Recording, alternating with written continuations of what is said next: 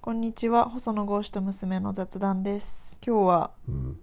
ちょっと国シリーズってことで、うんイギリスに行こうかあと、なるほどイギリス行ったことあるんだっけうん、ロンドンにねあうんの短期で、おーうん、半月1ヶ月ぐらいかなあーあーイギリスの印象どうだった印象か、うんやっぱりアメリカと比べちゃうからさ、うん割とうんそうするとやっぱりこう硬いというかさうんま英語もまず硬いし、そうブリティッシュ・イングリッシュにすごい苦労したんだけど個人的にはね、うん比べるとカチッとしてるなっていう印象はあったかな、うん、文化的には大英博物館にねおやっーぱあれはすごいよな、りねすごかったなぶ無料じゃんうんその美術館とかやさっぱりお父さんも1回しか行ったことないけど、うんやっぱりその もうエジプトとかさそやっぱミイラとかねそうあれやっぱすげえなと思うよな、う、うんまあ見方によってはあのイギリスの略奪のあー歴史そそうのものでもあるんだけそりゃそどうかやっぱり大英帝国っていうのがあったんだなっていうのは思わせるよね、まあ、今アメリカとイギリスでいうとなんかどっちかというとアメリカがお兄さんでイギリスが弟みたいな感じだけど、歴史的に言うと全く逆なんだよな、あーそうだよね昔はだってイギリス人だったんだもんねそうまあいろんな国から行ってるけどやっぱルーツはイギリスだよね、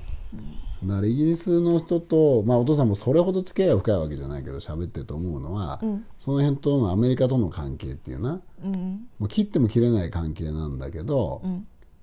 どっかでまあ自分の方がルーツだぞと思ってるっていうのは感じるかなだからそれがまあ文化とか芸術のまあ深淵さとかね、うんあの大英博物館もそうだけどさ、ロンドンもオペラがあるね、ミュージカルね見たわある、うんまあニューヨークのそのブロードウェイもあるよオペラし、ブロードウェイもあるんだけど、やっぱり例えば演劇とかの歴史の深さとかね、うんシェイまあクスピアぐらいしかそわうかんシなェいイクけスど、ピアがありねなぜシェイクスピアがここまで残ってるのか とかやっぱ演劇っていうのはシェイクスピアだよね今でも。まあね確かに、うんで、まあ、ミュージカルとかも含めてものすごく楽しいエンターテインメントにはなってて、やっぱりアメリカってそれが最も花開いてる国だけど、やっぱ根っこはイギリスっていうな、うんそんな感じはするかな、そうかうん、だやっぱりそこは誇り高き国だよね、であとはやっぱり民主主義が非常に根付いてる、まあ、これはもちもちろんアメリカと双璧なんだけど、やっぱり二大政党で今でもまあどっこいやってるでしょイギリスは。うん一時期ねいろんなことが言われたけど、んあの EU からも離脱してしかしイギリスはイギリスであり続けるわけでしょそうだねう、うん、だからその辺の議論のやり方とか、国会の運営の仕方とかね、そういうのも含めてえ日本はイギリスから学ぶことは多いよね。うんまあ、ただそのイギリスがなぜあんなに食べ物がうまくないのかって不思前議もだと話思さなうかねっ。たっけそれいやいやまあねあ のフランス料理とかさイタリアとかとスいやーペインとかと比べちゃうとねいやでも世界的に見てもあれだけ文化がある国が、フィッシュチップスかっていうさ、いやもうあれはあれで美味しいよまあ、美味しいかもしれないけどおやつじゃん、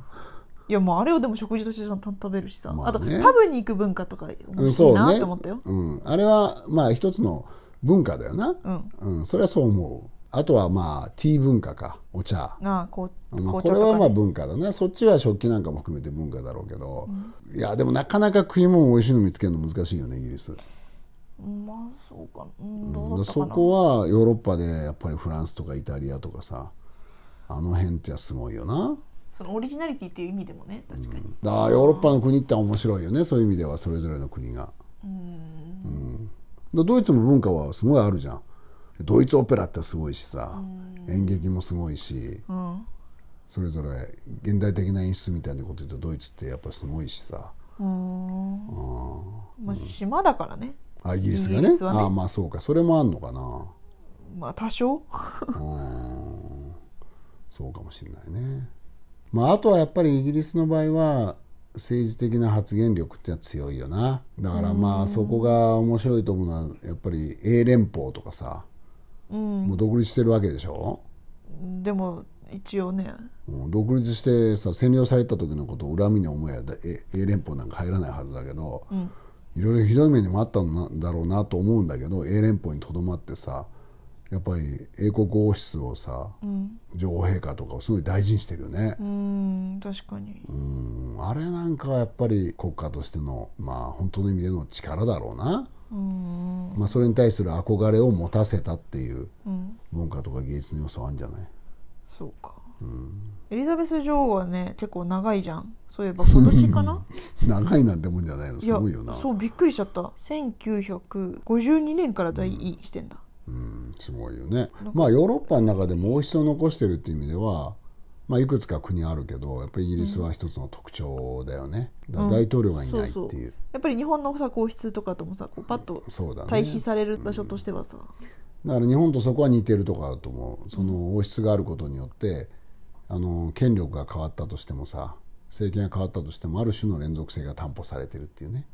うん、うんまあそれはマグナカルタから始まってあ人権国家でしょ、うんそれこそフランス革命とかより前にさあったわけだからその発祥の地とされてるって意味そうそううねんその中でもやっぱり王室を残したっていうのがイギリスの歴史の一つの面白いところだよな。うーんそういう意味で言うとイギリスの歴史とかイギリスの文化みたいなものを見てるとやっぱり日本と似てるところと似てないところがあって、